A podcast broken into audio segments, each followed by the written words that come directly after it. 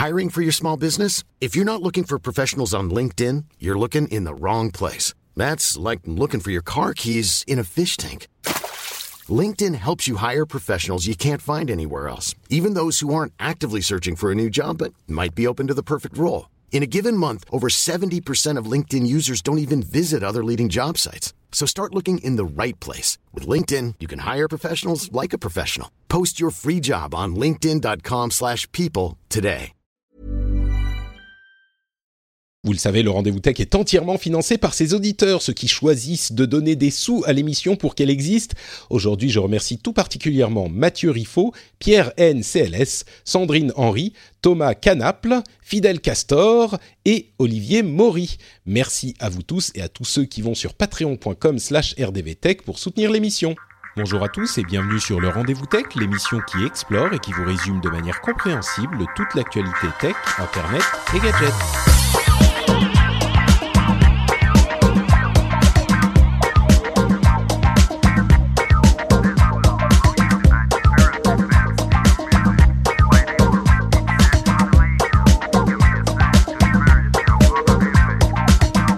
Bonjour à tous et bienvenue sur le Rendez-vous Tech, l'émission où on vous résume toute l'actualité tech, internet et gadgets, tout ce dont vous avez besoin pour comprendre ce, que, ce qui se passe dans le monde incroyable et passionnant de la tech qui touche, il faut le dire, à peu près tous les domaines de la société aujourd'hui. Je suis Patrick Béja. Et j'ai le grand plaisir de recevoir aujourd'hui Guillaume Vendée euh, qui nous rejoint. Alors tu me dis depuis une chambre d'hôtel ça tout à fait. bonjour Patrick et bonjour à tous. Effectivement, c'est le début des vacances et euh, bah, je, je navigue hein, un peu comme tout le monde en vacances et je suis dans un hôtel, mais j'ai une 4G euh, irréprochable, je pense. Mais oui, c'est les, les merveilles de l'évolution technologique. On peut même faire un podcast en 4G. C'est Oui. incroyable. Tu sais que je me souviens d'une époque euh, pas si lointaine où quand on faisait un podcast avec quelqu'un, on leur disait alors il faut un ordinateur, que tu sois connecté en filaire, que tu sois machin. Aujourd'hui, un téléphone en 4G avec un, un, un kit main libre, ça suffit pour faire une émission. C'est magique. Ouais, Il y a- c'est- il y a pas si longtemps que ça, hein, effectivement. La 3G c'était rédhibitoire, le Wi-Fi c'était acceptable, Et l'Ethernet ouais. indispensable. Bon, ça a bien évolué. Oui, c'est vrai. Maintenant, euh, pour faire un, un podcast, c'est encore plus facile qu'avant. Il suffit d'avoir euh, quelques téléphones et bon, quelqu'un qui enregistre quand même, comme c'est mon cas avec euh, avec Skype en l'occurrence. Hein. Skype qui ne meurt jamais, Euh, malgré les, les plaintes de différentes personnes. euh, Skype reste la façon la plus simple de, mettre tout ça ensemble. C'est comme la démocratie, c'est pas parfait, mais on n'a pas trouvé mieux, quoi. exactement, exactement. Et à propos de démocratie, on la voit en action euh, c'est cette semaine dans les news tech, avec notamment ce qui se passe avec Android et Google, qui a été obligé de changer certaines pratiques en raison de l'amende et de la plainte de l'Union européenne, euh, comme quoi les gouvernements ont encore un petit peu de pouvoir sur ces immenses sociétés qui font bouger des milliards de, de personnes euh, de, de, de leur, avec leur puissance euh, quasiment incontrôlée. On voit qu'elle n'est pas totalement incontrôlée. On va vous parler aussi de bah, du Huawei P20 qui est euh, alors non pardon c'est le Mate 20 Pro qui est un petit peu le téléphone idéal ou peut-être pas. Il y a des nouveautés du côté de chez Amazon. Une, histoire euh, de Uber, enfin plusieurs histoires de Uber et de cette euh, ubérisation du travail euh, qui- qu'on va couvrir aussi, avec plusieurs petites histoires qui ont été réunies et quelques autres trucs comme ça. Mais on va commencer donc avec les suites de l'amende de l'Union européenne envers euh, Google pour ses pratiques euh, critiquables avec Android. Et on en avait parlé il y a quelques mois euh, déjà, ou quelques semaines. Et là, donc, on a la deuxième étape, on va dire, la réaction de Google. Pour ceux qui s'en souviennent pas, en fait, c'est l'Union européenne qui a euh, émis une amende historique, hein, plusieurs milliards d'euros. Je crois que c'était 3,5 ou quelque chose comme ça Ouais, c'est ça. Je crois que c'était le chiffre, effectivement. pour des 3,4 ou 3,5 pour des pratiques ant- anticompétitives de Google dans le marché Android. Comme euh, pour, mémoire, euh, les choses qui leur étaient reprochées, il y avait deux éléments principaux. D'une part, le fait qu'ils n'autorisaient pas les euh, utilisateurs ou les fabricants de téléphones Android à utiliser leur App Store sans aussi intégrer l'ensemble de leurs applications. Alors, il y avait un package d'une quinzaine d'applications qui incluait YouTube, Chrome, etc. Et, Google Maps et, tous ces marchés un petit peu parallèles euh, à qui qui sont pas exactement directement liés au téléphone, même si bien sûr on s'attend à ce qu'un téléphone ait ce type d'outil inclus quand on l'achète.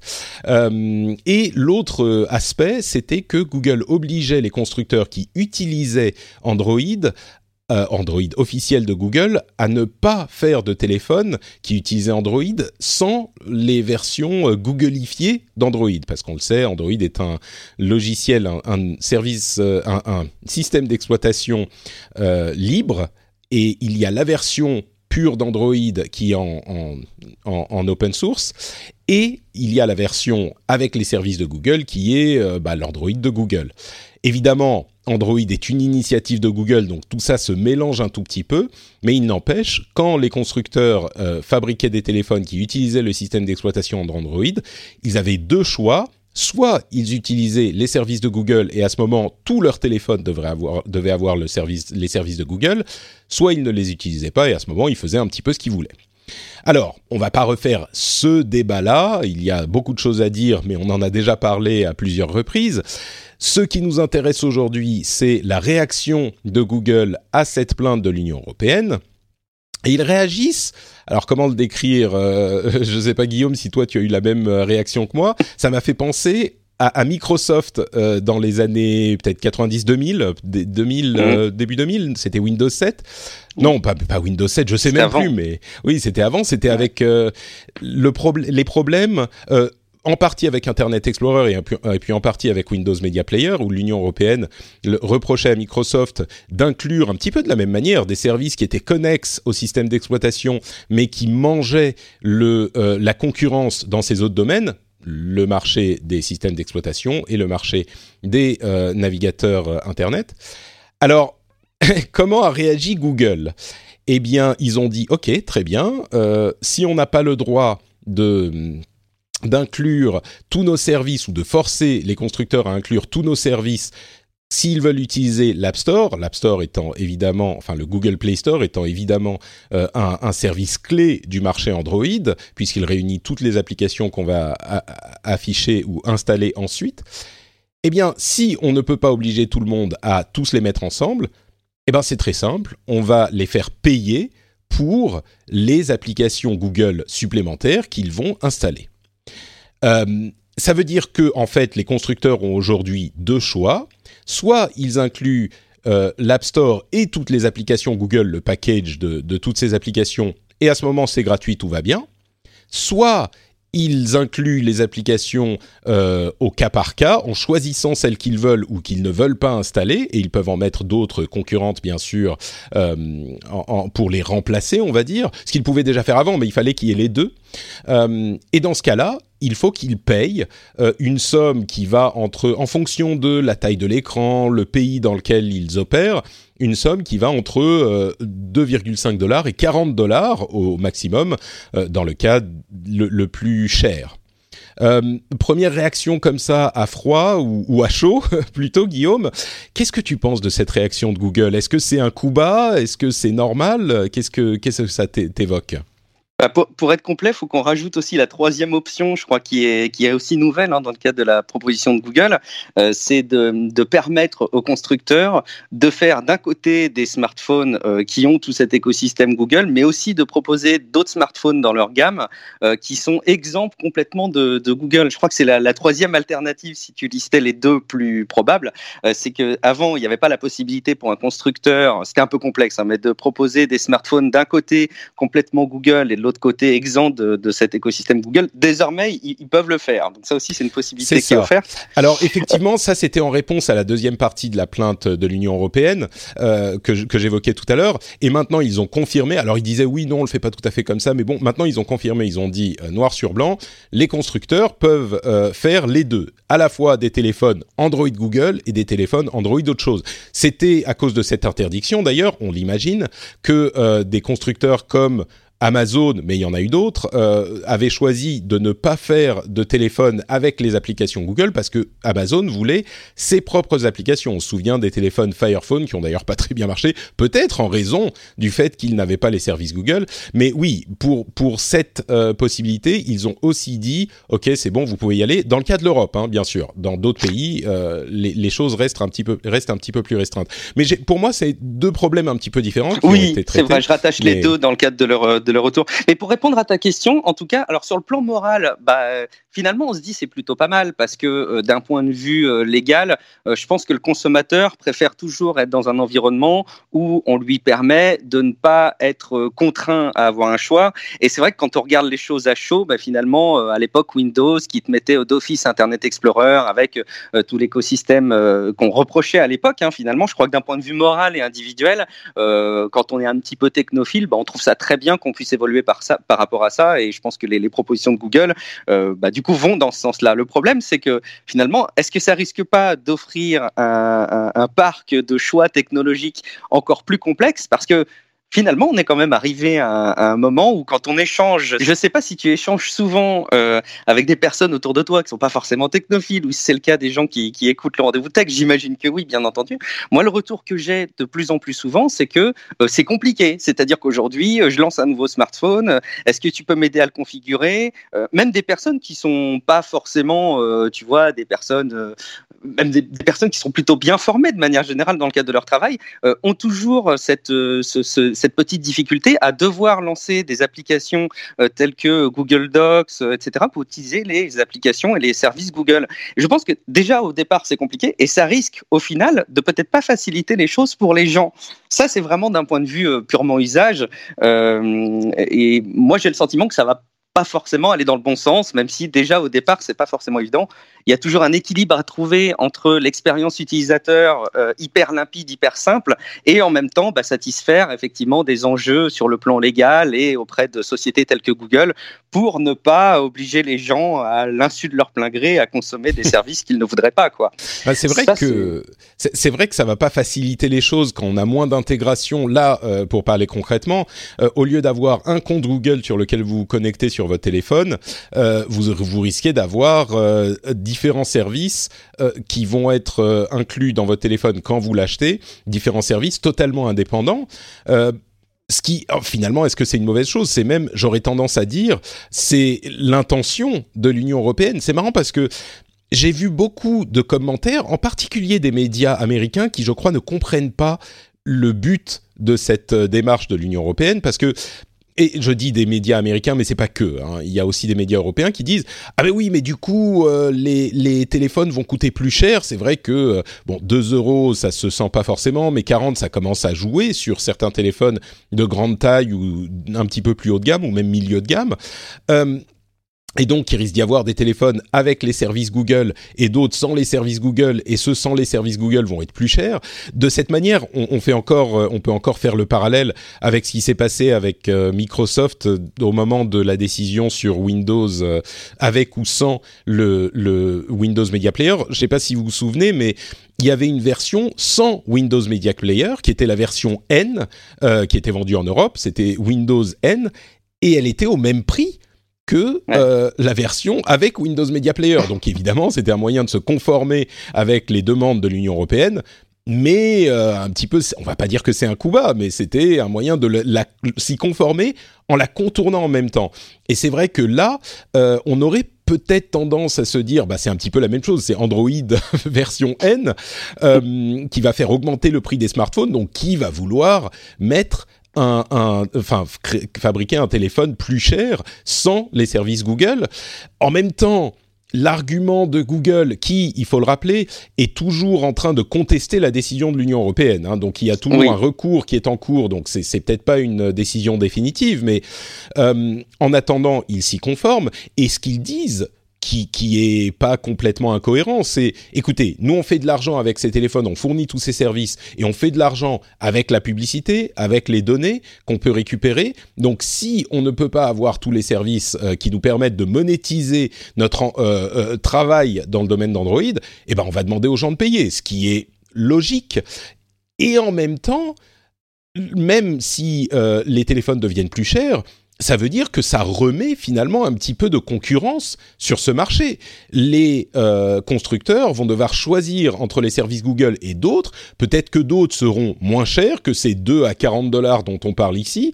Euh, peut-être qu'ils seront, on ne sait pas s'ils seront plus performants ou euh, Dieu sait quoi. Mais s'il y a, on peut penser à DuckDuckGo ou à Quant qui sont des moteurs de recherche qui n'utilisent pas les données des utilisateurs, euh, qui pourront proposer des solutions et qui vont dire ah bah pas de problème, nous on vous fait un, package moins cher que euh, ce que vous propose euh, Google. Donc est-ce qu'en fait tout ne va pas dans le sens que veut l'Union européenne, y compris le fait que ces téléphones soient un petit peu plus chers peut-être? C'est ça finalement le problème, c'est qu'ils sont moins chers parce que on paye différemment et on n'a pas vraiment le choix de payer avec de l'argent plutôt qu'avec de la pub. Euh... Bien sûr. je crois que de toute façon, euh, là aussi pour répondre un peu à, à ta question sur la, la, la réaction qu'on qu peut avoir par rapport à ça et ce qu'on peut penser de la décision de Google, c'est qu'il y a un message qui passe dans cette, euh, dans cette proposition commerciale de la part de Google, c'est de dire, OK, on peut se conformer évidemment à des contraintes légales que vous souhaitez, et, et en même temps, euh, il y aura des impacts, et on va vous expliquer notre modèle économique qu'on vous a déjà pourtant bien expliqué, qui est basé sur la publicité. vous semblez ne pas l'avoir compris, et ben on va vous le montrer plus, de manière plus détaillée, quitte à ce que ça impacte le consommateur au final pour qu'il soit amené à payer plus cher le smartphone. Alors, ce que, ce que je comprenais pas du coup, moi, ce, pourquoi j'avais besoin d'éclairage, c'est aujourd'hui un constructeur qui va continuer à proposer la suite Google avec euh, le Play Store et avec Chrome en gros avec la totalité des, propositions de Google, euh, ne va pas finalement payer plus cher qu'avant. Il va payer la même chose. Bah, il va payer, oui, la même chose, c'est-à-dire rien du tout. Euh, S'il inclut tous les services, tous les services sont gratuits. Ouais, tout à et fait. Et c'est, j'imagine, le cas de l'immense majorité des constructeurs. Enfin, pas non, c'est pas vrai, pas l'immense majorité des constructeurs, mais la plupart des constructeurs qui ont pignon sur rue euh, pour la commercialisation des smartphones aujourd'hui. Et j'imagine qu'au final, Google, de cette manière-là, répond directement à l'Union européenne en disant, OK, on se met en conformité, voilà les impacts que ça peut avoir mais dans les faits, vous voyez, ça va pas changer grand-chose, quoi. C'est possible, et c'est en ce sens qu'on a un petit peu un, une sorte de coup de Trafalgar euh, comparable à celui de Windows N, qui est ah, vous voulez qu'on fasse ça? Bah ok, très bien, on va le faire, mais en fait, ils le font sans le faire. Alors. Un petit peu moins peut-être que pour Windows N parce qu'il y a quand même une option qui est disponible, mais c'est vrai que surtout sur un marché comme le marché euh, des téléphones Android qui est hyper concurrentiel et où l'immense majorité des téléphones est vendue, euh, on va pas dire sur le prix, c'est pas tout à fait vrai, mais en tout cas, il y a une telle concurrence de fabrication que euh, le, prix finit par jouer beaucoup. Euh, là, on n'est pas certain que ça va avoir un, un, énorme impact parce que la plupart d'entre eux vont se dire, oh bah, je vais pas rajouter sur mon téléphone. En plus, la mode est aux grands écrans. Euh, plus l'écran est grand, plus c'est cher. Donc je vais pas rajouter euh, 30 euros à mon téléphone quand il est à 400 et du coup il peut il doit passer de euh, j'en sais rien moi je donne des chiffres au hasard mais 399 il doit passer à 429 Là, ça devient compliqué. Ou alors, est-ce qu'ils se bouffent la marge eux-mêmes C'est compliqué aussi parce que sur les téléphones Android, les marges sont minuscules. Là où les marges jouent moins, c'est sur les téléphones très haut de gamme, les Samsung Galaxy qui sont déjà assez euh, divorcés de l'image Google Android euh, et d'autres de ce type-là, euh, qui finalement représentent une assez petite partie du marché. Donc, j'avoue que je ne sais pas très bien quoi en penser. Est-ce que c'est un, un sale coup de la part de Google? Ou est-ce que c'est la manière normale euh, de réagir à, à, une telle décision? Euh, Peut-être un petit peu des deux à la fois, et, et en même temps, ça crée plus de concurrence. Donc, euh, je sais pas, je suis, pas, mon opinion est pas complètement arrêtée sur euh, sur tout ça.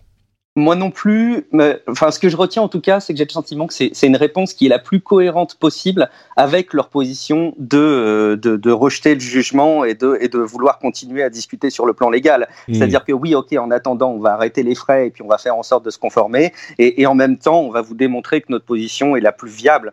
Sur le, sur le prix, par contre, moi, il y a quand même un truc, c'est que, bon, d'une part, les constructeurs peuvent être encore amenés à absorber cette différence pour que les prix ne soient pas trop impactés.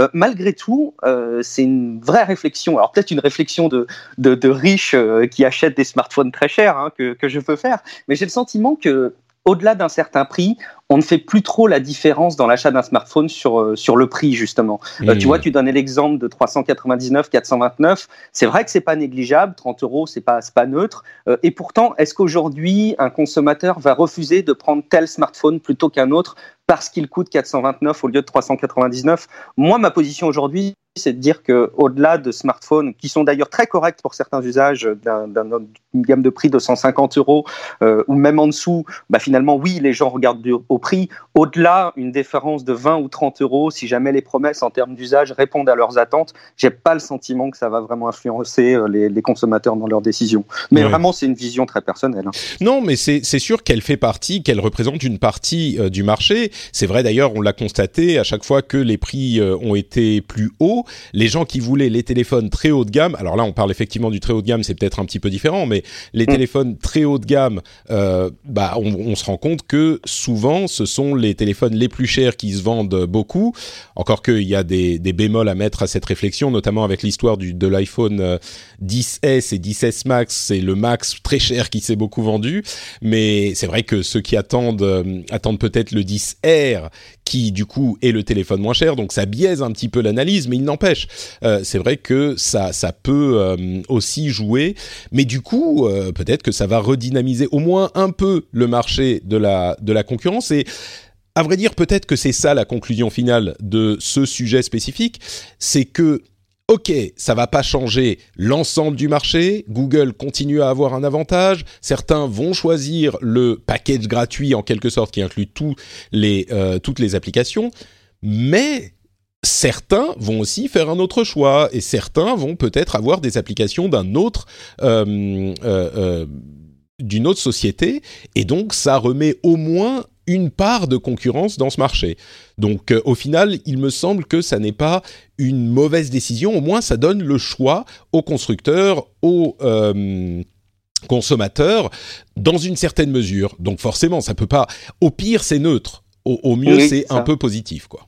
Bah, je crois que d'épisode du rendez-vous tech en, épisode, euh, d'ailleurs même quand on suit la tech au sens large, euh, je crois que c'est quelque chose qui ressort de plus en plus, c'est ce besoin d'équilibre entre les sociétés privées et euh, les États et les dispositifs légaux qui sont mis en place pour les consommateurs. L'équilibre des deux est toujours sain et là encore, bah, c'est une étape en plus dans cet équilibre qui vient d'être euh, et, c'est pas plus mal. Tiens, un dernier point aussi, hein, il y a l'Union européenne qui s'est reprononcée sur le sujet en disant, euh, grosso modo, qu'ils n'étaient pas obligés, hein, Google, de, faire ces modifications-là au niveau de, la facturation euh, et que c'était grosso modo le, leur propre décision et que personne les a forcés à faire payer des services. évidemment, euh, mais j'ai l'impression que ça continue un petit peu dans ce dialogue euh, euh, à la fois à mi-chemin entre l'environnement du consommateur, les prix et puis l'environnement légal.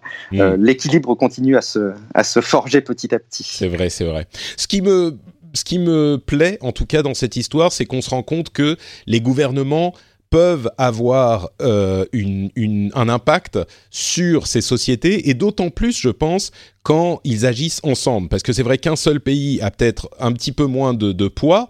Euh, la France, euh, comme l'Allemagne ou l'Angleterre, sont des grands, des gros pays, euh, ne serait-ce qu'en taille de marché. Hein. Et donc peut-être qu'ils ont un petit peu plus de poids, mais c'est vrai que dans l'Union européenne, il n'y a pas que ces pays-là. Et donc euh, réunis ensemble, et même dans le cas de la France et des, des autres grands pays, des grosses forces économiques de l'Union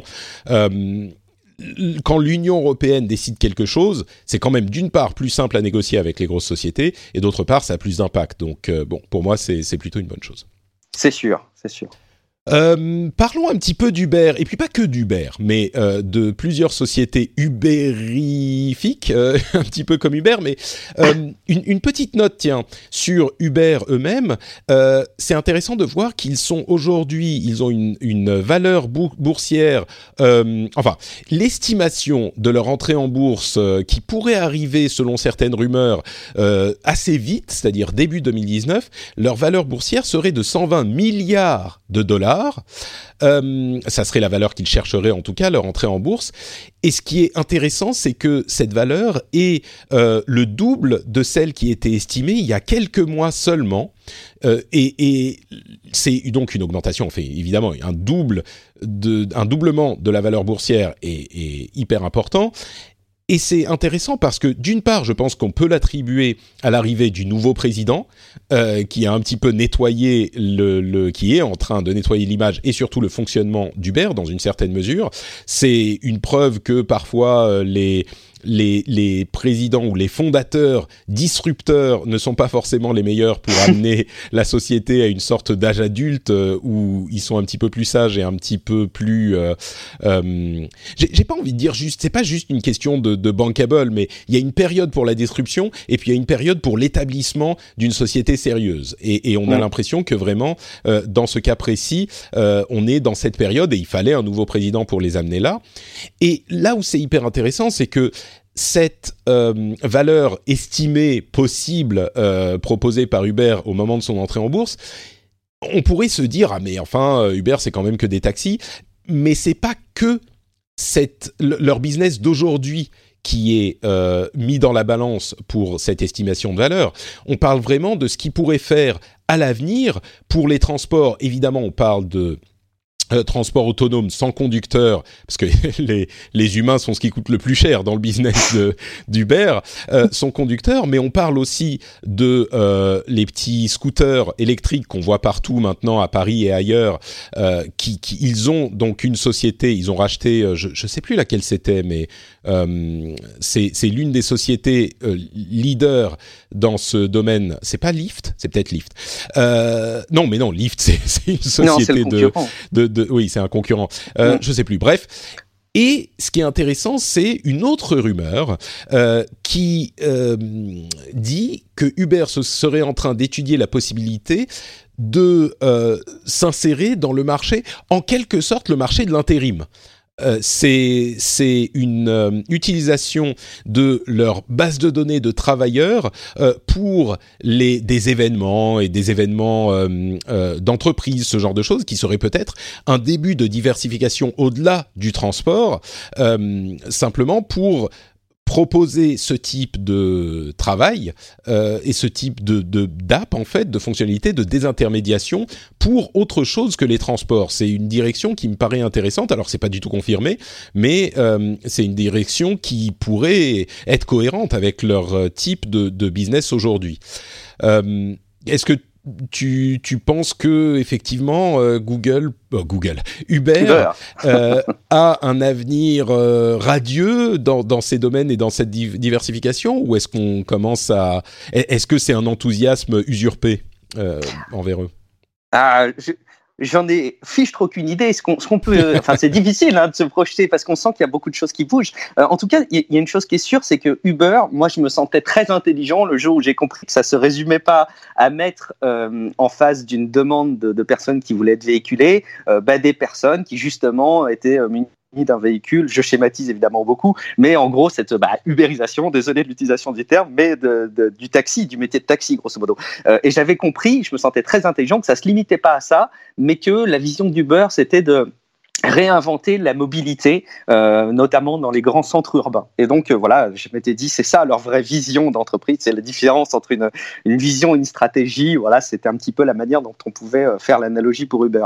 Et en fait, je pense que c'est extrêmement réducteur de dire que Uber, sa, vision à long terme, c'est de réinventer la mobilité parce qu'ils ont un savoir-faire désormais, alors pas forcément, qui a pas forcément remporté la satisfaction totale de la part de tout le monde et notamment de la part des, des, États, encore une fois. Euh, mais j'ai l'impression qu'ils ont quand même un sacré savoir-faire pour la mise en relation euh, de personnes en fonction de justement de l'offre et de la demande humaine. Et euh, quoi de mieux que de mettre en, relation bah, le, le, les gens sur le plan du travail, quoi. Alors je ne sais pas si effectivement c'est quelque chose qui va, qui va vraiment arriver. Je ne sais pas dans quelle mesure ça va prendre de l'importance. Mais finalement, Uber, c'est encore plus que réinventer la mobilité dans les centres urbains. C'est probablement euh, ça, plus euh, le rapprochement des compétences et des savoir-faire des hommes et des femmes euh, bah, des différents centres euh, urbains. Et c'est hyper intéressant de voir qu'il y a ce savoir-faire qu'ils ont, qu'ils ont mis en place. Moi qui pensais que c'était un truc dont ils voulaient se débarrasser, c'est-à-dire à terme vouloir proposer des véhicules autonomes pour tout le monde et se passer des humains, finalement, il y a ce savoir-faire qu'ils ont acquis et qu'ils vont peut-être mettre en œuvre. Alors là, aujourd'hui pour les métiers, mais qu'est-ce que ça pourrait être pour demain finalement? C'est hyper intéressant, ouais. je trouve. C'est une très bonne question. Je suis très curieux de, de voir s'ils vont réussir à se diversifier de cette manière. Je pense que il est aussi possible que ça soit une euh, une décision pour euh, pallier aux besoins à court terme de la société et que à long terme leur vision soit plus dans le domaine de la euh, du transport et du transport sans être humain, du transport autonome, ou alors c'est Jump, hein, le nom des, des de leur euh, scooter, ah. euh, donc de, de, tout type de transport urbain. Euh, ça pose aussi bien sûr la question de la nature euh, légale de ce travail. Alors ça a été le problème avec euh, Uber et, le Uber classique avec les transports, parce que évidemment il y a beaucoup de gens qui ne travaillent que pour Uber. Alors sont-ils des employés, mais ou, ou, pas? Et du coup, s'ils sont des employés, est-ce que Uber devrait inclure dans leur salaire, en quelque sorte, toutes les protections sociales dont bénéficient les employés ailleurs C'est pas c'est pas des, des contracteurs et donc euh, le, le, type de travail est différent. En même temps, ces employés entre guillemets n'ont pas d'obligation vraiment envers Uber. Si Uber est le seul euh, euh, le seul euh, employeur dans ce domaine, ça change la, don la donne. Mais les personnes qui travaillent pour eux peuvent aussi aller travailler pour n'importe qui d'autre. Donc, à mon avis, il est compliqué de dire qu'ils sont des employés d'Uber, mais en même temps, ils sont pas non plus des contracteurs indépendants. Donc peut-être qu'il faudrait que euh, les, les, autorités s'intéressent à un statut un petit peu différent de ce type de euh, travailleurs et pour qu'ils bénéficient aussi des protections sociales qui sont nécessaires à la sérénité du travail, euh, et, et, et, parce que il est possible que ça continue à s'étendre. Peut-être qu'il faudrait inclure dans ce type de, de statut euh, au moins une partie, si ce n'est toutes les protections sociales dont bénéficient les employés. Peut-être pas toutes, parce qu'effectivement ils ont plus de liberté, mais c'est c'est quelque chose qui va devoir être étudié, je pense, euh, dans les années à venir par les autorités compétentes. D'autant plus qu'on l'a vu, euh, il y a des d'autres domaines dans lesquels la question se pose aussi. Euh, les les livreurs de Deliveroo, alors ils sont pas nombreux, mais ils sont allés, euh, ils sont mis en grève sur la place de la République, quelques dizaines sur les milliers de livreurs euh, qui qui travaillent pour Deliveroo, mais il n'empêche, les conditions de travail se dégradent chez Deliveroo et puis ils n'ont pas de protection sociale ou de d'accord euh, en commun avec la société qui les emploie, donc ça complique les choses et ça complique leur situation. On a vu aussi, euh, c'est toi qui, qui, qui voulait le mentionner, l'histoire de journalistes qui ont été un petit peu euh, laissés sur le carreau au moment où Facebook a poussé la vidéo en fait et a poussé la vidéo pour les, journaux et les magazines en ligne en disant ah voilà c'est l'avenir venez faire ça chez nous est-ce que tu peux nous, nous détailler cette euh, conséquence aussi de l'ubérisation du journalisme finalement? Ouais, quelque part, je trouve que c'est effectivement lié. Alors ça, ça tombe juste, hein, parce qu'il y a une, nouvelle plainte qui arrive, euh, mais grosso modo, l'effet, c'est que il y a, euh, je crois, ben, il y a de ça deux ans, euh, on voyait bien Facebook qui tenait de plus en plus la position auprès des, des entreprises de dire c'est l'âge d'or de la vidéo, prenez le virage de la vidéo, vous allez être en retard si vous faites pas de la vidéo. Et même, on a vu certains acteurs qui carrément abandonnaient leur site web bah, pour passer à de la vidéo sur les réseaux sociaux de manière très massive. Et il y a eu effectivement à cette époque-là pas mal de mouvements de la part de, journalistes qui ont été bah, finalement euh, plus ou moins mis sur le carreau hein, euh, sur certains aspects parce qu'il n'était pas possible euh, qu'ils réinventent leur métier en prenant autant en compte la vidéo. et de plus en plus, il y a eu ce, mouvement-là auprès de, plein d'acteurs. sauf que, patatras, on a très vite compris que la manière dont Facebook calculait ses vidéos était vraisemblablement abusive puisqu'il considérait qu'on voyait une vidéo quand on en avait vu les trois premières secondes. Ce ce que vous consondrez avec moi, qui est peut-être un petit peu hâtif. Euh, et donc, effectivement, les chiffres étaient gonflés de la part de Facebook de montrer le nombre de vidéos qui étaient, qui étaient vues par les gens. Et évidemment, ces entreprises se sont rendues compte derrière que euh, la promesse de Facebook, euh, cet ami Facebook qui nous annonçait comment on devait faire notre métier demain, était peut-être un petit peu exagérée et que les résultats n'étaient pas à la hauteur. Et ça se voyait évidemment dans le cadre de médias sur des, des contenus d'actualité, mais aussi évidemment d'actualité sportive. et ce virage qu'ils ont pris, s'ils l'ont pris, c'est révélé assez désastreux finalement. il a fallu du coup pour ces entreprises-là réembaucher d'autres journalistes et se reséparer des personnes qu'ils avaient recrutées pour la vidéo, qui étaient embauchées spécifiquement pour ça. Donc ce double mouvement de la part des entreprises Aujourd'hui, euh, beaucoup l'imputent euh, évidemment à Facebook pour les positions qu'ils ont tenues et en mentant, euh, selon eux, sur les chiffres de consultation de, vidéos. A priori, d'après la plainte, Facebook aurait exagéré le nombre de vidéos vues de au moins 100%. Donc en gros, ils auraient facilement doublé le nombre de vidéos, mais ils vont jusqu'à 900% d'exagération de, la part de Facebook. Donc ça, montre, à mon avis, à quel point, d'une part, il y a ces métiers qui dépendent beaucoup de la tech, mais peut-être aussi à quel point on devrait tous autant qu'on est prendre avec beaucoup de pincettes ce que nous dit notre ami Facebook euh, sur les tendances et sur les usages pour ne pas peut-être prendre au pied de la lettre ce qu'ils nous disent dans le cadre d'organisation d'entreprise. Mais c'est vrai que c'est hyper compliqué en fait, parce qu'on est constamment dans cet univers où la tech est en train de tout révolutionner et il faut absolument se mettre à la dernière euh, technologie en vogue, parce que sinon on va être laissé sur le carreau. Et c'est facile de dire, ah bah oui, non mais attends, on va pas écouter euh, tout ce que nous disent les euh, apologistes de la tech parce que ils s'excitent pour rien. C'est facile de dire ça parce qu'en même temps, ou, ou pour parler de Facebook spécifiquement, parce qu'en même temps, euh, c'est vrai qu'on peut très facilement être laissé sur le carreau euh, si on prend pas le virage au bon moment. C'est arrivé mmh. à euh, Dieu sait combien d'industries. La presse a d'énormes difficultés. Peut-être qu'elle commence à se stabiliser un peu, mais en tout cas, elle a dû prendre des virages très tard qui ont été très douloureux et qui le sont encore. Donc c'est mmh. pas, c'est un, un c'est vraiment euh, un, un push and pull et euh, un rock and a hard place, comme on dit en anglais. euh, on est on est vraiment dans une situation. Alors c'est pas tout à fait euh, la question de l'ubérisation de l'économie, encore que je pense que certains de ces journalistes étaient des pigistes à qui ont demandé de faire 14 ah, vidéos mimes par par jour. Oui, c'est ça. Ouais.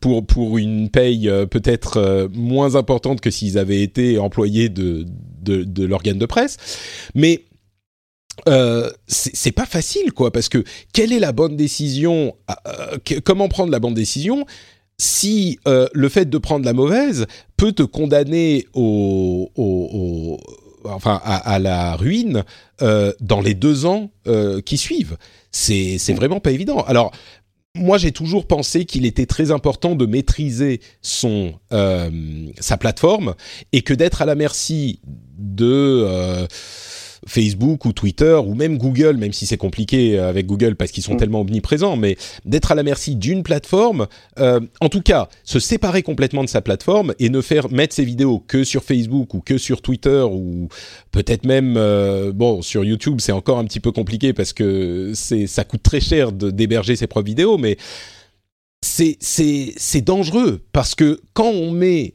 ses œufs dans le panier d'une autre plateforme, on n'a plus du tout la maîtrise sur les changements qui vont opérer. Et là, c'était pas tout à fait un changement, mais c'était euh, la maîtrise des chiffres rapportés.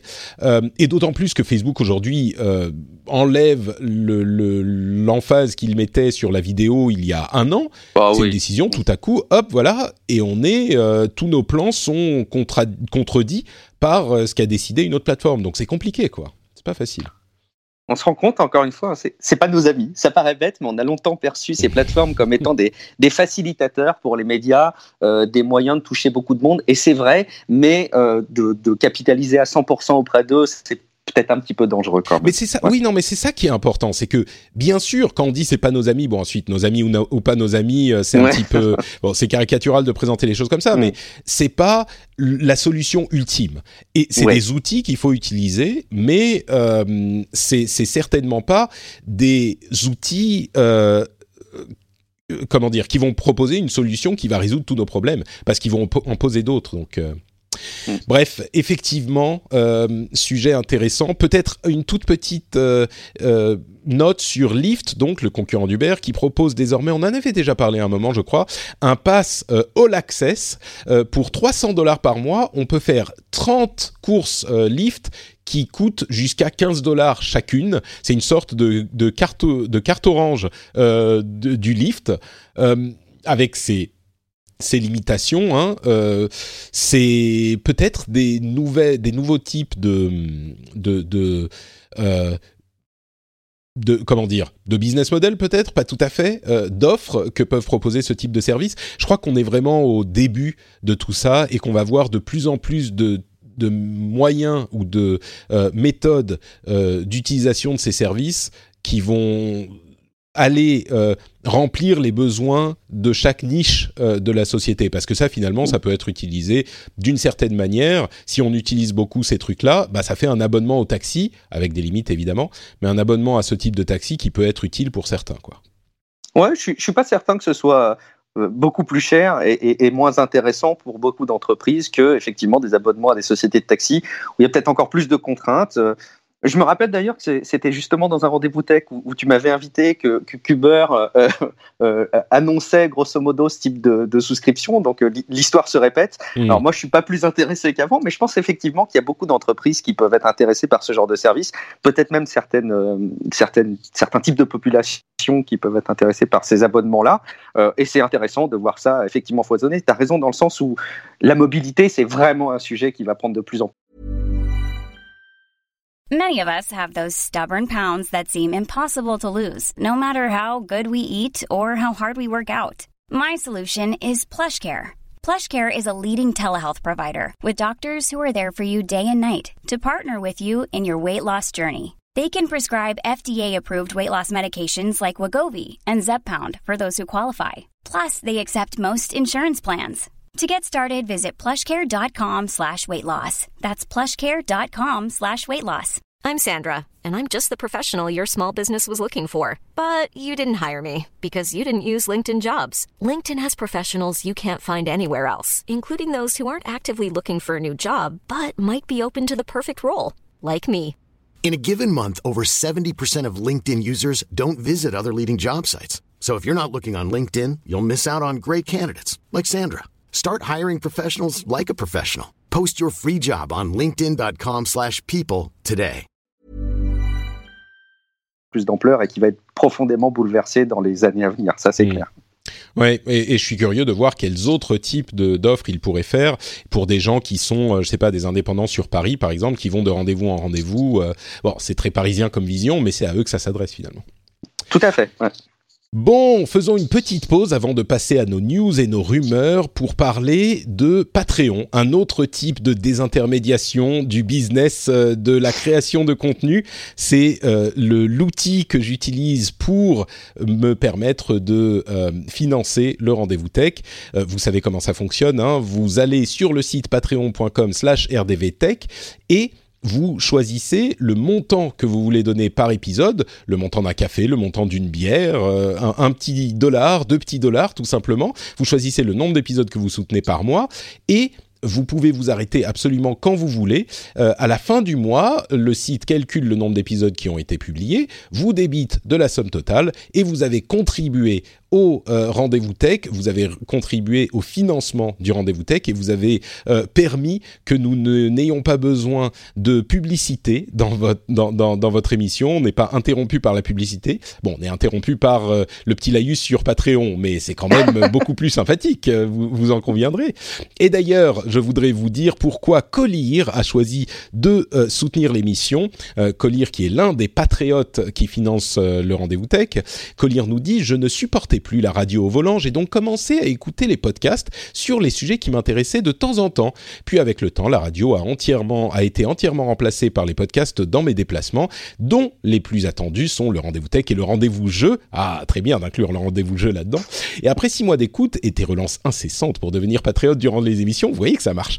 J'ai franchi le pas avec enthousiasme car tu as sauvé, tu m'as sauvé de la radio, euh, morosité radiophonique française.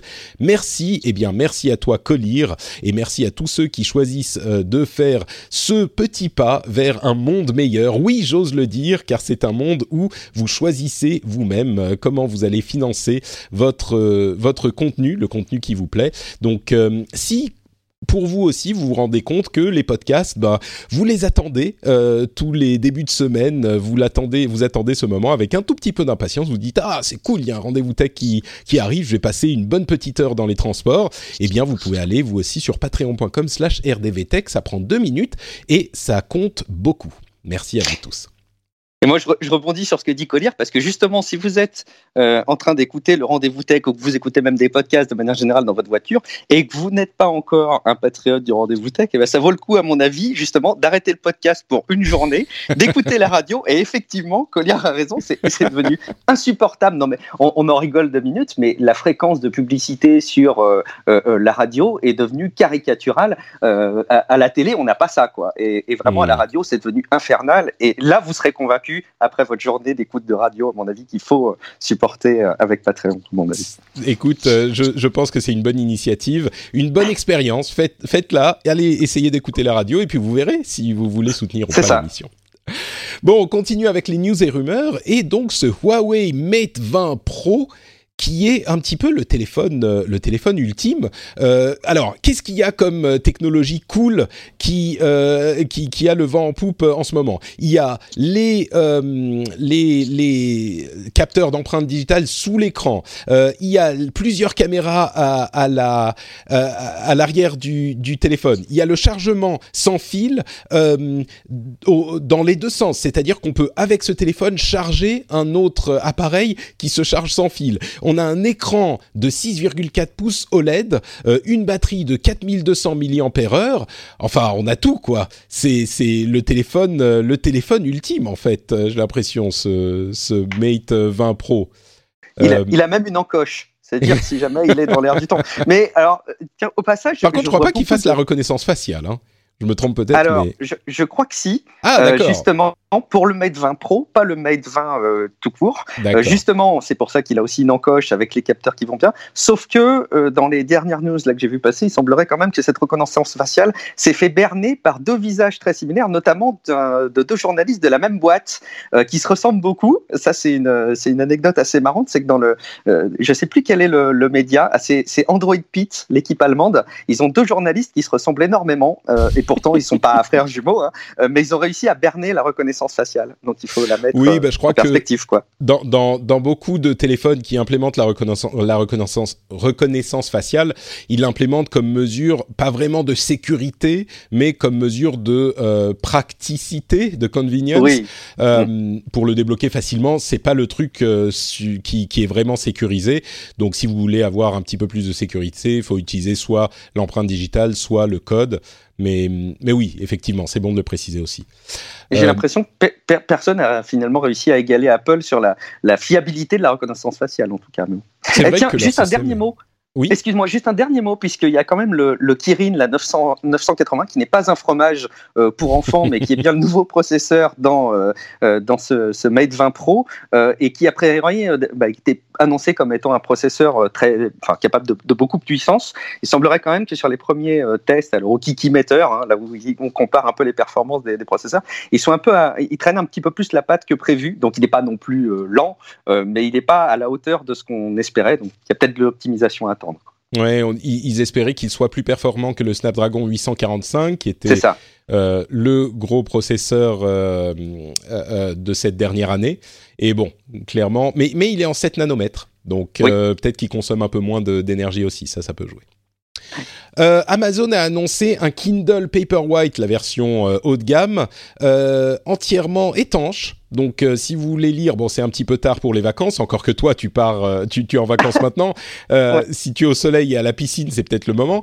Mais un, un, Kindle donc étanche à 129 dollars. Je suis pas sûr qu'il soit déjà disponible en Europe, mais mais bon, donc le, la gamme Kindle continue. Hein. C'est c'est toujours. Oui, pardon. Il me semble qu'il est en précommande, non? En France, eh ben je voilà. sais plus. Oui, oui, c'est possible. Avec la réduction Amazon, euh, ils ont une longueur d'avance quand même Amazon, hein, avec les ah bah, Kindle, je trouve quand on longueur compare d'avance. euh, avec les autres liseuses. Alors, il y a d'autres liseuses, effectivement. On pense à Kobo, qui est en partenariat avec la FNAC. Je crois que le, je crois que le partenariat continue. Mais clairement, euh, ils sont le, le, gros acteur euh, dans ce domaine, oui. Et c'est intéressant de voir qu'ils continuent à sortir des nouveaux modèles. Euh, on, on, sent qu'il y a un petit peu moins de dynamisme dans ce marché qu'il y a quelques années, parce qu'on est un petit peu peut-être arrivé à, euh, jusqu'à ce qu'on ait des écrans euh, un petit peu plus tactiles, peut-être. Et encore, ça sert pas forcément dans tous les cas. mais mais c'est intéressant de voir que leur modèle haut de gamme et euh, coûte seulement euh, une 100 150 euros. Euh, et, et, il commence à être en vente, le, enfin il est en vente le 7 novembre. Donc effectivement, c'est peut-être un, bon cadeau de Noël pour certains. et entre parenthèses, puisqu'on parle d'Amazon, aux États-Unis, ils ont aujourd'hui 97 millions d'abonnés Amazon Prime et ça continue à croître, même si ça croît moins vite. Ils ont, ils ont cru euh, de 8% sur l'année dernière quand même. Euh, et il faut savoir que les abonnés Amazon Prime, aux États-Unis encore, dépensent 1400 dollars par an sur Amazon contre 600 pour les gens qui ne sont pas abonnés euh, à Amazon Prime ou Premium en France. Alors évidemment, quand on utilise beaucoup Amazon, on finit par s'abonner à Amazon Prime, c'est normal. Mais la, différence est quand même frappante, quoi. Il y a, c'est plus du double de l'argent dépensé quand on est abonné à Amazon Prime. C'est mécanique, mais c'est intéressant à noter. Impressionnant. Et, au passage, alors c'est tout à fait euh, euh, euh, perso et c'est enfin très empirique. C'est pas une étude à large échelle. C'est juste dans mon entourage encore une fois. Mais j'étais surpris il y a quelques années quand quelqu'un était aussi abonné à Amazon Prime et désormais je suis même plutôt étonné quand des personnes dans mon entourage n'y sont pas abonnées. Je trouve qu'il y a de plus en plus de personnes qui sont abonnées. Ça devient vraiment impressionnant. Bah, tu sais que moi qui qui passe beaucoup de temps en Finlande maintenant et qui donc n'est pas le choix de, enfin je n'ai pas la livraison euh, gratuite Amazon Prime, Amazon Premium, euh, je garde quand même mon abonnement parce que c'est suffisamment bon marché euh, et que le simple fait d'avoir accès aux séries de Prime Video, bah ça me suffit pour me dire bon ça et en plus quand je suis en France ça me sert aussi, mais c'est vraiment cette approche de bah il y a tellement de trucs, tellement d'avantages que bah ça vaut le coup de, de rester abonné quoi. Il y a ça, c'est l'un des trucs que je mentionne, mais il y en a d'autres aussi. Bien sûr. ARM, puisqu'on parlait de processeurs, euh, alors ARM, pour que les gens comprennent, ce sont ceux qui font les designs des euh, processeurs qu'utilisent la plupart des constructeurs euh, dans les téléphones mobiles. Ils construisent, ils font des designs de processeurs et ensuite ils vendent les designs qui peuvent être implémentés de cette manière ou modifiés par les constructeurs qui ont acheté le design pour les implémenter dans leur téléphone mobile. La raison pour laquelle ils sont implémentés dans les téléphones mobiles, c'est qu'ils sont très très bons pour faire des processeurs qui consomment peu. Contrairement à Intel, qui fait essentiellement des processeurs de gros ordinateurs, qu'ils soient portables ou euh, de bureau, et qui a essayé de de, faire concurrence à, ARM euh, dans le domaine des processeurs faible consommation, qui n'a pas vraiment réussi. On parle toujours d'Intel là, mais donc euh, ARM s'est dit, puisque nos, nos, processeurs sont très utilisés dans les téléphones mobiles, euh, on, ne les fabrique pas, ceux-là, on fait juste les designs, eh bien, on pourrait peut-être s'intéresser à d'autres domaines pour essayer d'aller rentrer en concurrence, là pour le coup, avec Intel, sur d'autres marchés. Et ce qu'ils ont trouvé, c'est que il y a énormément de, euh, de tentatives et même d'implémentations qui sont faites d'utiliser ces processeurs qui consomment peu dans les fermes de serveurs. Et donc ils se sont dit, on va euh, designer des processeurs spécifiquement dédiés aux fermes de serveurs et les fabriquer nous-mêmes, si je ne m'abuse, dans, ce euh, cas précis pour euh, construire des processeurs qui soient efficaces pour les serveurs aussi. Et étant donné qu'il y a déjà des tentatives qui sont faites pour utiliser les processeurs ARM tels qu'ils sont designés pour les téléphones mobiles euh, dans ces fermes de serveurs, il est tout à fait probable que des processeurs un petit peu améliorés euh, et dédiés à une utilisation toujours branchée et qui ne doit pas se, se, conserver la batterie d'un téléphone mobile deviennent une alternative sérieuse aux processeurs Intel ou même AMD euh, qu'on voit euh, jusqu'ici. C'est vraiment intéressant de voir euh, à quel point la montée en puissance des processeurs mobiles est en train de s'immiscer dans d'autres domaines aussi. On peut imaginer que ça pourrait arriver même sur des appareils de type ordinateur classique si on, sait que Apple est possiblement en train de travailler à l'idée de faire tourner ses, ordinateurs sur processeurs ARM, certains en tout cas, pour avoir moins de consommation. Donc euh, là, dans le domaine des serveurs, qui, chez, lesquels l'électricité est une préoccupation importante, eh bien, ça pourrait donner quelque chose. Ouais, c'est l'analyste, enfin le, le, le, voyant euh, Apple, Ming Chi hein, qui est toujours bien renseigné, qui prévoit qu'effectivement les Mac toutes armes devraient arriver 2020 ou 2021. Alors, encore une fois, c'est de la rumeur, c'est pas du tout une annonce. Euh, mais ce qui est impressionnant, c'est la progression des, des, puces aussi ARM là, qui sont planifiées pour arriver à une, à une cadence annuelle où tous les ans, il, serait 30% plus rapide. on n'est pas sur la loi de Moore, mais enfin, quand même, à l'époque où on est, c'est des progressions assez incroyables.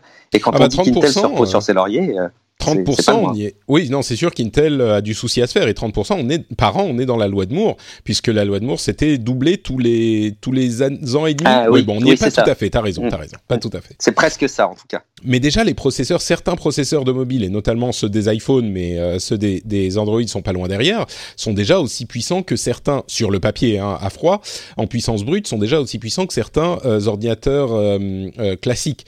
Donc, surtout des portables qui sont un peu moins puissants que les ordinateurs de bureau. Mais il n'empêche, on arrive dans le même domaine, dans le même ordre de grandeur. Donc euh, oui, c'est tout à fait envisageable.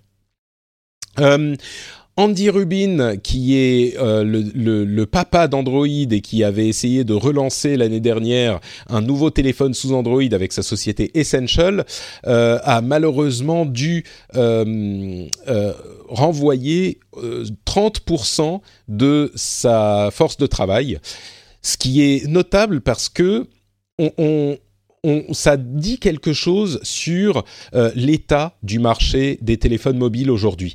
Euh, on est vraiment dans un domaine où même un téléphone très bien conçu, conçu par le papa d'Android, a du mal à se faire son trou. Alors ensuite, il y a des partenariats commerciaux qui sont importants aussi, et peut-être que Essential n'a pas su trouver les bons ou n'a pas pu trouver les bons parce que c'était une petite start-up.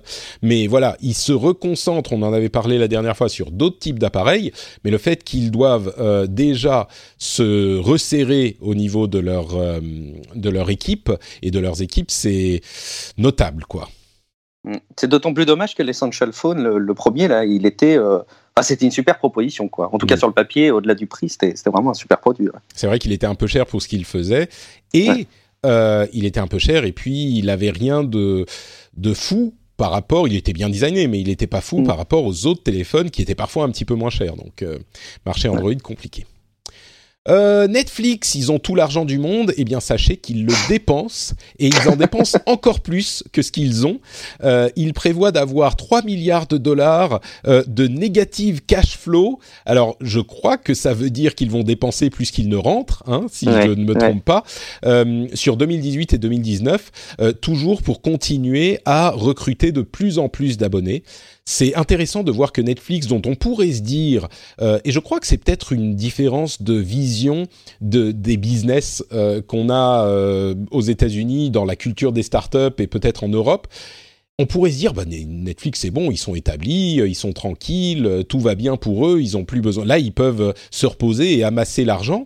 Eh bien non, ils continuent à être très inquiets pour leur euh, euh, avenir et à dépenser autant d'argent qu'ils peuvent euh, pour continuer à recruter du monde.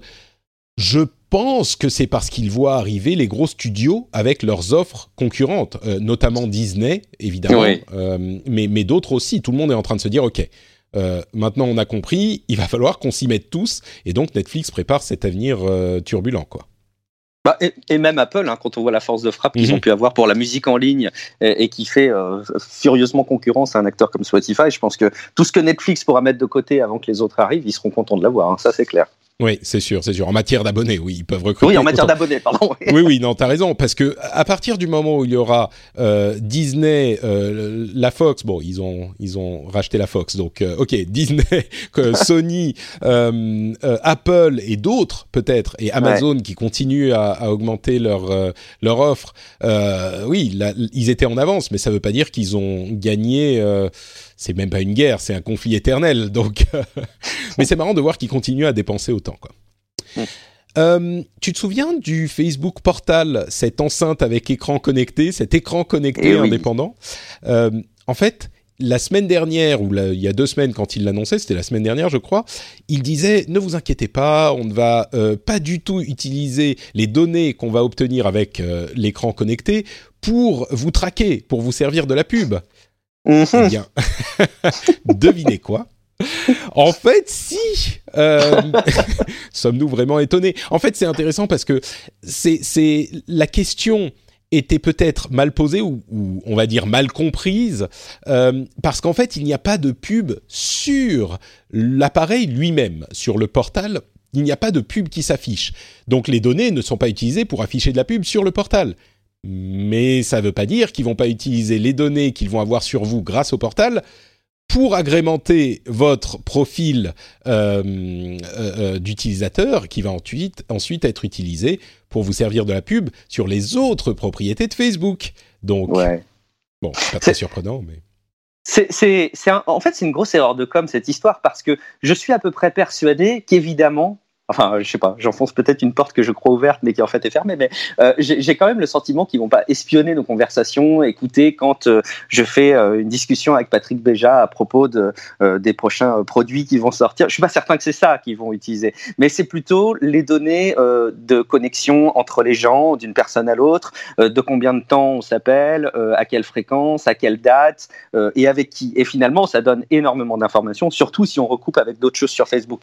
Et Bon, finalement, ça, est-ce qu'on peut être vraiment étonné et vraiment leur reprocher d'utiliser ça euh, à des fins in publicitaires? Je suis pas certain. Mais le doute est installé auprès du grand public et ça y est, je pense que tu demandes aux personnes en bas de la rue ce qu'elles en pensent euh, et elles seront persuadées que Facebook écoute nos conversations euh, et si on parle de vacances, qu'ils vont nous recibler euh, derrière avec des publicités pour des voyages en vacances. Je suis sûr que c'est oui, ça c'est la perception. C'est un petit peu une légende urbaine. Je crois que elle a elle a la vie dure, mais je pense que si on est un tout petit peu sérieux, c'est pas ça qui est préoccupant avec ce type d'appareil. D'ailleurs, si vous voulez écouter nos conversations, ils pourraient le faire avec les appareils qu'ils ont déjà euh, sur, dans, les poches de tout le monde. Voilà, c'est ça, c'est déjà fait. mais mais c'est plus effectivement euh, les données de contact avec les personnes avec lesquelles on va parler, peut-être savoir quand vous vous réveillez, quand vous vous, vous allez vous coucher, euh, ce, ce, genre de choses. Encore que on pourrait peut-être l'avoir aussi avec les les les apps qu'on utilise sur nos téléphones mobiles, mais c'est encore plus de ce type de données. À mon avis, c'est pas du tout écouter de quoi vous parlez dans vos conversations. ça, ça serait un petit peu un petit peu trop gros, euh, je crois, et ça, ça serait un, un moment où euh, Facebook est sous les feux des projecteurs. Euh, c'est pas le genre de choses qu'ils sont euh, sur lesquelles ils prendraient des risques. Et, et en plus, ça se verrait s'ils transmettaient ce type de données depuis ces appareils-là, ça serait tout de suite gros parce que tu verrais qu'ils envoient des données, qu'ils envoient des données à leur serveur. Donc non, effectivement, c'est pas de ce type de données-là qu'on parle. mais, mais, finalement, c'est un peu pardon, c'est un peu ah, je vais pas dire, je vais pas plaindre Facebook, mais c'est compliqué pour eux de euh, de, de dire qu'ils n'utilisent pas nos données parce que évidemment c'est leur business model et ensuite les données sont toutes mises en commun dans une sorte dans une sorte de d'énorme gloubi-boulga commun que euh, oui, ils pourraient isoler le portal, mais vous vous connectez avec votre compte Facebook, donc vous faites des appels. Euh, donc, ça serait un petit peu même artificiel de dire ah bah non, celles du portal on va pas les utiliser, mais on utilise les données de tout le reste c'est c'est ils vont pas prendre des photos, ça non, ou écouter le micro, mais euh, les données qui sont déjà là, évidemment qu'elles vont être utilisées. C'est c'est c'est euh, ça fait partie du profil et ensuite le profil part dans des dans des euh, algorithmes dont on sait même pas forcément exactement ce qu'ils font. Donc euh, évidemment que ça risque d'être et eux non plus peut-être. Donc évidemment que ça risque d'être utilisé, mais c'est très compliqué. Peut-être qu'il faudra qu'on fasse un jour un épisode spécial sur le marketing et comment sont utilisées toutes ces toutes ces euh, euh, données et comment ça fonctionne et comment la, pub nous est servie. Hmm, peut-être. clin d'œil, clin d'œil. Passionnant ça. Oui. Juste un mot pour dire, enfin pour moi, tu as dit un truc clé, hein, c'est que l'application Facebook, je suis pas certain qu'elle soit vouée à être installée par de plus en plus de monde. C'est une installation qui est très, euh, c'est une application pardon qui est très installée, mais on a commencé à voir des mouvements où le, le nombre d'installations de l'app Facebook diminue. Euh, du coup, je trouverais ça logique de la part de Facebook de proposer d'autres produits qui permettent d'avoir des informations de connexion euh, sur nous, qui complètent la fiabilité de l'information qu'ils arrivaient à avoir avec l'application Facebook qu'on a sur notre smartphone ou qu'on a plus du coup. Oui, non, tu as tout à fait raison. Et, ils font ça euh, évidemment avec euh, un, truc comme Portal. On sait qu'ils sont, enfin, on sait. Il y a une rumeur selon laquelle ils travaillent avec euh, une, une box, qu'ils travaillent sur une box qui ferait chat et télévision sur les télés. C'est peut-être un petit peu plus intéressant aux États-Unis, on en vend moins ici, mais à vrai dire, tous ces outils, Facebook est tellement critiqué pour ces questions de vie privée en ce moment. Je, je pense que Portal et même une box là, dans les années à venir, euh, ça va pas énormément se vendre parce que tant qu'à faire, euh, tu choisis un Amazon Echo ou un autre truc comme ça qui va aussi t'écouter, mais au moins c'est pas Facebook et tu tu fragmentes un peu ton ton ton ton ID, ton ton identité avec tous ces services. Peut-être que c'est un effort vain, mais en tout cas, je pense que certains pourront peut-être le faire. Euh, tiens, parlons très rapidement de euh, Discord. Euh, pour ceux qui aiment un petit peu l'industrie du jeu vidéo, Discord, donc, c'est un outil de communication spécifiquement dédié aux jeux et aux communautés de, aux communautés de gamers. Et ils ont lancé leur magasin en ligne qui vient faire concurrence en fait à Steam. La raison pour laquelle je le mentionne, ils avaient déjà lancé le magasin en bêta en août dernier la raison pour laquelle je le mentionne, c'est que ils, ont des débuts un petit peu modestes, mais ils ont déjà, je crois, presque 200 millions d'utilisateurs. Quand je dis des débuts modestes, c'est en nombre de jeux qui sont disponibles dans leur boutique. Mais là où c'est hyper intéressant, c'est que tout le monde, tous les euh, développeurs de jeux vidéo veulent avoir leur boutique en ligne euh, pour différentes raisons, pour avoir une relation directe avec leurs utilisateurs, pour éviter de payer les 30% qu'ils veulent euh, payer, qu'ils doivent payer aux boutiques quand ils passent par eux, etc. Donc euh, on a vu des boutiques Ubisoft, des boutiques, des applications Ubisoft, EA, etc. Mais je pense que là où Discord a une carte à jouer, c'est que comme Steam, qui est le gros acteur incontournable puisqu'il est là depuis longtemps, ils sont indépendants de différents éditeurs. Parce qu'évidemment, les éditeurs, chacun, ne, va pas, ne veulent pas mettre leur jeu sur les boutiques des éditeurs concurrents. Là où ils veulent bien mettre leur jeu sur euh, les boutiques indépendantes, comme Steam. Eh bien, Discord vient amener une euh, alternative à Steam qui, elle aussi, est indépendante. Donc, je crois qu'ils ont une carte à jouer euh, sur ce marché, même si on pourrait se dire, ah, mais tout le monde a son store, ça y est, on est, on est hyper... enfin, on ne sait plus où donner de la tête, il faut avoir des jeux partout. Oui, mais euh, pour moi, Discord, qui a déjà énormément d'utilisateurs et que les gens utilisent déjà, est plus à même de euh, d'offrir une concurrence sérieuse à Steam que d'autres acteurs euh, qui sont les éditeurs directement, je crois.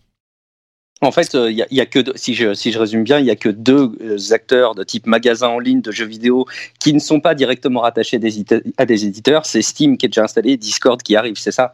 C'est ça. Alors il y a aussi Good Old Games euh, qui est un, autre acteur qui fait des jeux sans DRM, donc c'est un, petit peu un paradis. Mais eux, il ne s'appuie pas sur autre chose que le fait d'être une boutique, alors que Discord a cette force d'être déjà euh, présent dans le cœur des gamers. Donc euh, c'est ironique, mais Good Old Games, qui existe depuis bien plus longtemps, a à mon sens un impact moins grand euh, que pourrait avoir Discord assez rapidement. Alors c'est encore que le début, justement à cause de cette, de cette popularité sur laquelle il s'appuie. Mmh euh, dernier petit sujet, euh, le remaniement touche également la tech, bien sûr, le remaniement du gouvernement. Alors on va pas parler euh, beaucoup politique, mais simplement pour vous signaler deux choses. D'une part, le, secrétariat, comment il s'appelait, à l'action numérique de, de Mounir Majoubi, et disparaît et en fait il repasse sous Bercy donc on n'a plus il n'est plus secrétaire d'État le Mounir Majoubi, il passe sous Bercy, donc euh, peut-être un resserrement des, euh, des, affaires à, ce niveau-là. On peut comprendre le fait que euh, ça passe sous le, les finances, parce que finalement c'est l'économie, donc peut-être que c'est cohérent, mais en tout cas, voilà, on peut en tirer ce qu'on veut. On n'a plus un, bon, pas tout à fait un ministère, mais un secrétariat d'État au numérique. Et l'autre euh, chose à noter, c'est que le nouveau ministre de la Culture est Franck Riester, qui était le rapporteur de la loi Adopi. Euh, et la loi Adopi est un grand défenseur de la loi Adopi. Alors, on sait tous que, euh, enfin, on sait tous. si vous écoutez l'émission depuis un moment, le, la loi Adopi n'est pas forcément dans mon cœur à moi, et je pense que la plupart des utilisateurs férus de tech voyaient tous les souci que pouvait poser une telle loi. Pour ceux qui s'en souviennent pas, c'est la loi qui dit que si on utilise un, euh, un, réseau de piratage ou si on télécharge euh, des, des, morceaux de musique ou des films, eh bien, on peut avoir des amendes. Euh, assez lourdes qui peuvent nous être imputées par la justice. Euh, là où c'est une chose qui est importante de noter, c'est que à l'origine, euh, les amendes et les sanctions pouvaient aller jusqu'à la coupure de la connexion Internet, et cet aspect a été retoqué euh, et supprimé de la loi. Donc aujourd'hui, ça, ça, ça, se limite à des amendes, même si elles peuvent être parfois importantes.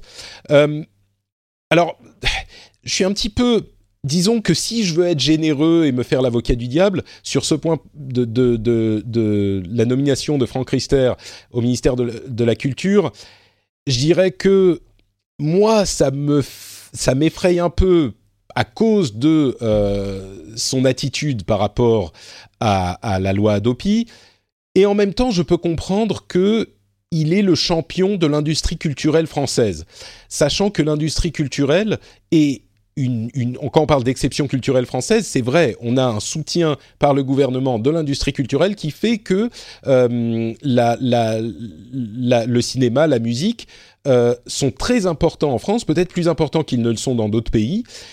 Et donc, ils ont aussi des intérêts à défendre.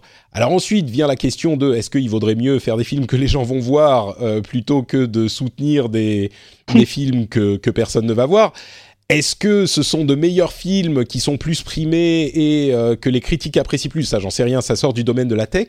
Mais au niveau purement politique slash euh, industriel économique, euh, j'imagine que Frank Rister va défendre les intérêts, peut-être parfois de manière excessive, de l'industrie culturelle française contre ceux de des, des, intérêts, enfin contre ceux de des géants de la tech. Hmm. Donc, euh, bon, je ne sais pas. Attendons de voir, quoi. On va voir ce qu'il va donner. On va pas le caricaturer comme étant uniquement, effectivement, le rapporteur d'Adopi. On va voir ce qu'il va faire. Voilà. Oui, c'est vrai, c'est vrai. Bah, c'est vrai que souvent on a ce type de lois qui sont euh, compliquées à évaluer et souvent critiquées par les euh, le côté tech des choses. On, a un autre exemple, celui de, le, de la taxe sur la copie privée qui a qui a grossi, grossi, grossi. Aujourd'hui, euh, ça représente une, une partie non négligeable de du prix que vous payez sur, par exemple, votre téléphone mobile. Dès qu'il y a un disque dur, en quelque sorte, un espace de stockage, il y a une partie en fonction de la taille de l'espace de stockage, une taxe qui est apposée qui va euh, euh, aux autorités de financement euh, de la culture. Donc est-ce que c'est bien, est-ce que c'est pas bien, je sais pas, mais bon, c'est ce type de loi qui, qui je sais pas d'ailleurs si Franck Rister réitérera ce genre de choses, mais ce que je voulais signaler, c'est que oui, nous, ça nous fait peut-être grincer des dents, mais il est peut-être un champion de de l'industrie de la culture française. Voilà. Ensuite, on en fait ce qu'on veut. Et, juste un mot peut-être pour, oui, bien pour rebondir, hein, parce que le, le, gouvernement là qui fait disparaître la notion de, de numérique. Euh, alors bon, je, avec euh, ce que tu citais sur Mundir Majoubi, mais euh, je trouve que finalement c'est un signe de maturité. Moi, quand il n'y a pas un, un, ministre du, du numérique, c'est un peu comme ces entreprises qui ont encore un, service digital. Euh, finalement, quand tout ça est réparti dans toute l'entreprise, bah, c'est peut-être plus simple plutôt que d'avoir une entité qui parle spécifiquement. Même si je sais qu'il y a des éléments qui concernent spécifiquement le numérique et, et, et, et comme on dit le digital. Euh, mais, euh, mais voilà, je trouve que c'est aussi bien quand c'est dilué un petit peu partout, à condition de ne pas l'oublier. Peut-être, oui, c'est possible. Euh, et puis évidemment, les, les, entreprises ont absolument besoin de services qui, qui gèrent les doigts des employés. Hein. les services, le service digital, on est d'accord. Ah, moi, je, je, je, suis un peu le mauvais, le mauvais troublion parce que je défends un peu ce terme. Moi, tu sais, je suis un peu le défenseur. Oups, pardon. Tu t'es mis en, en, en attente. Qu'est-ce qui se passe? Alors là, les, auditeurs l'ont pas forcément entendu, mais tu as été coupé. Pourquoi? Qu'est-ce que c'est ton, ton téléphone qui se retourne contre toi, c'est ça? C'est le temps d'usage des réseaux sociaux qui a été dépassé à cause de Skype. Mon Dieu, que j'ai honte. donc, tu as mis une limite d'utilisation sur les réseaux sociaux. Bien euh, sûr. Et, et, donc là, tu es arrivé à la limite parce que Skype fait partie des réseaux sociaux, évidemment. Évidemment. Et j'aurais dû le définir comme étant une exception. Que c'est mal fait. Oh, quelle honte. Mais donc tu disais, euh, tu disais que tu défendais l'usage de digital au lieu de numérique. Oui, je trouvais. Enfin, je, je trouve qu'en fait, le, le, le, en gros, quand on échange au quotidien, les gens comprennent bien que, que digital, même si la racine française est celle du doigt et que c'est une mauvaise traduction de l'anglais, euh, je pense qu'aujourd'hui, les usages s'imposent un petit peu par eux-mêmes. Et finalement, si tout le monde aujourd'hui tombe d'accord pour dire que digital, ça peut aussi euh, évoluer aujourd'hui comme étant une signification numérique, est-ce que c'est si grave au fond? Oui, je, connais les... origines, mais j'aime bien défendre les usages. Non, mais je comprends. Les langues évoluent, les langues changent, et c'est les langues sont vivantes. C'est pour ça que ce sont des langues vivantes. Donc oui, je comprends aussi. Bon, tu sais qui d'autre est vivant? Apple. Apple qui a envoyé une invitation pour le 30 octobre euh, pour euh, annoncer des choses. Alors on se doute un petit peu de ce qu'ils vont annoncer, des iPads et des MacBooks. Tu es un petit peu un spécialiste Apple. Euh, est-ce que tu sais ce qui, ce qui va arriver à cette conférence ah, Spécialiste, j'en sais rien. Euh, je, en tout cas, ça, ça, me plaît beaucoup. Je suis un fanboy, moi. Je suis dans la catégorie des fanboys. euh, un iPad Pro, a priori, un peu plus borderless euh, qu'avant, avec Face, Face ID. Ça, c'est une quasi certitude. Surtout, euh, à mon avis, un gros élément, c'est que ça va être la première fois, a priori, que des appareils iOS, donc l'iPad Pro, va être équipé d'USB-C à la place du Lightning. Est-ce que c'est un, est-ce que ça sera à la place ou avec les deux? Ah, bonne hmm. question. Moi, je pense que ce sera à la place, mais hmm. on verra, on verra bien sûr. Euh, un nouveau euh, stylet, euh, voilà, sans doute les, les, puces qui ont été présentées pour les 10S qui sont bien plus rapides pour, pour, les, pour les iPads. et puis des rumeurs, hein. il y a des rumeurs de nouveaux MacBook, a priori 13 pouces, des nouveaux, pourquoi pas, Mac Mini, on peut rêver. Ouais, des nouveaux Mac Mini, ça fait très longtemps qu'il n'a pas été mis à jour. Euh, et puis le nouveau MacBook, ça serait peut-être un nouveau Air, mais avec le format du, du, nouveau MacBook qui est plus tellement nouveau, mais donc le, le très très fin, plus, encore plus fin que le Air. Donc un, un redesign du MacBook Air peut-être. Bon, on en saura un petit peu plus dans une semaine à peine. Donc euh, on vous en parlera euh, début novembre très certainement. Et entre parenthèses, OnePlus avait une conférence le 30 octobre pour annoncer son OnePlus 6T eh bien, figurez-vous qu'ils ont euh, décalé, ils ont avancé leur présentation C'est un bon choix, je pense. oui, je pense que c'est un bon choix. J'ose même pas imaginer la tête de l'organisateur de l'événement du 30 octobre chez OnePlus, ouais, qui a tout booké, qui a tout fait, et qui voit arriver les invitations. Bonjour, Apple vous invite à, à l'Académie de musique de New York euh, pour vous parler de ces trucs le 30 octobre. Euh, vite, appelez tout le monde, on décale, on décale. forcément. Et, et bien sûr, il faut le faire avant parce que si tu peux pas le faire un jour plus tard, là plus personne va t'entendre. Donc un jour avant, t'as encore un petit peu de chance. Et entre parenthèses, euh, dernière note avant qu'on conclue l'épisode, Tim Cook a euh, demandé la, la, le retrait de l'histoire de Bloomberg dont on avait parlé il y a deux semaines sur l'histoire de la puce espion, vous savez, qui était sur certaines cartes mères. Euh, il a demandé le retrait de cette histoire officiellement, ce qui est quand même notable parce que en plus de leur euh, de leur déclaration très forte euh, du fait qu'il niait les allégations de Bloomberg, là, il y a eu un demande de retrait, ce que ne fait jamais Apple, et ce que sans doute Tim Cook ne ferait pas s'il n'avait pas, euh, n'était pas sûr euh, de, son coup. Donc, en plus de ça, on n'a pas encore vu de carte mère avec cette fameuse puce, qui, si elle avait été produite par milliers, peut-être qu'on aurait pu la trouver.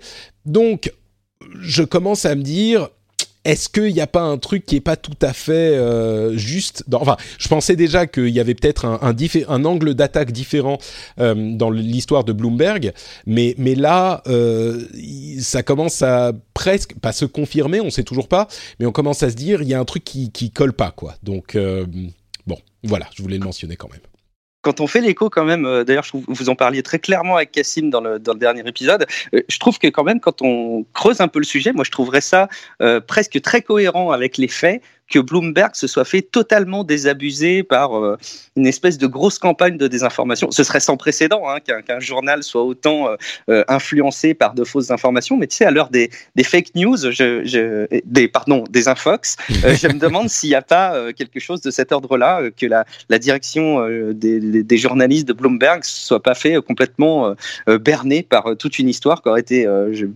au moins influencé, quoi, tu vois. Je sais pas s'il y a un équivalent dans l'histoire journalistique. Je peut-être, euh, je suis pas un spécialiste, mais moi ça me paraît compliqué quand même de, de avec 17 sources différentes de pousser ce truc et enfin. C'est sûr. Mais bon. Bref, je suis sûr qu'on en reparlera à terme. Euh, on aura l'occasion de continuer à développer cette histoire ici ou là. À suivre.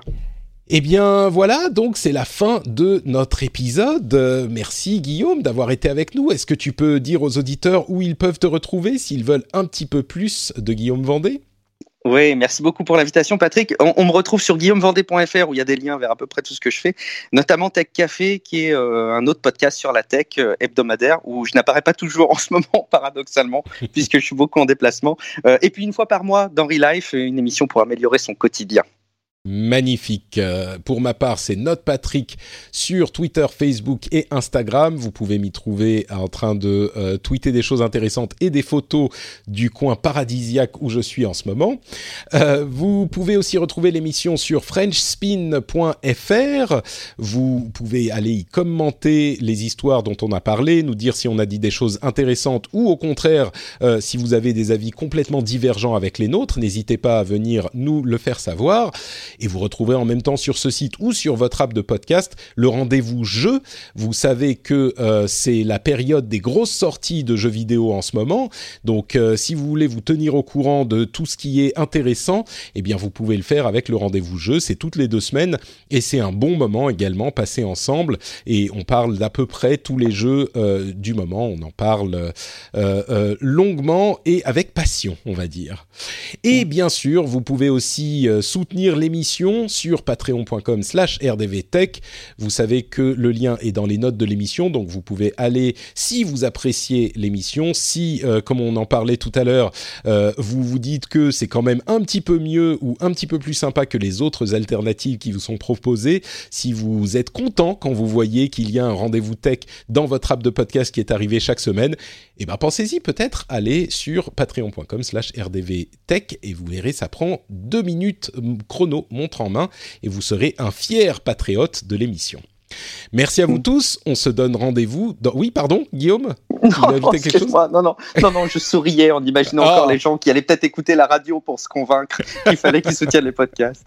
Ton sourire était tellement large qu'on l'a entendu dans le micro, dis-moi. Ah, je m'excuse. bon, merci en tout cas, Guillaume. Merci à vous tous de nous avoir écoutés et on se donne rendez-vous dans une semaine. Ciao à tous!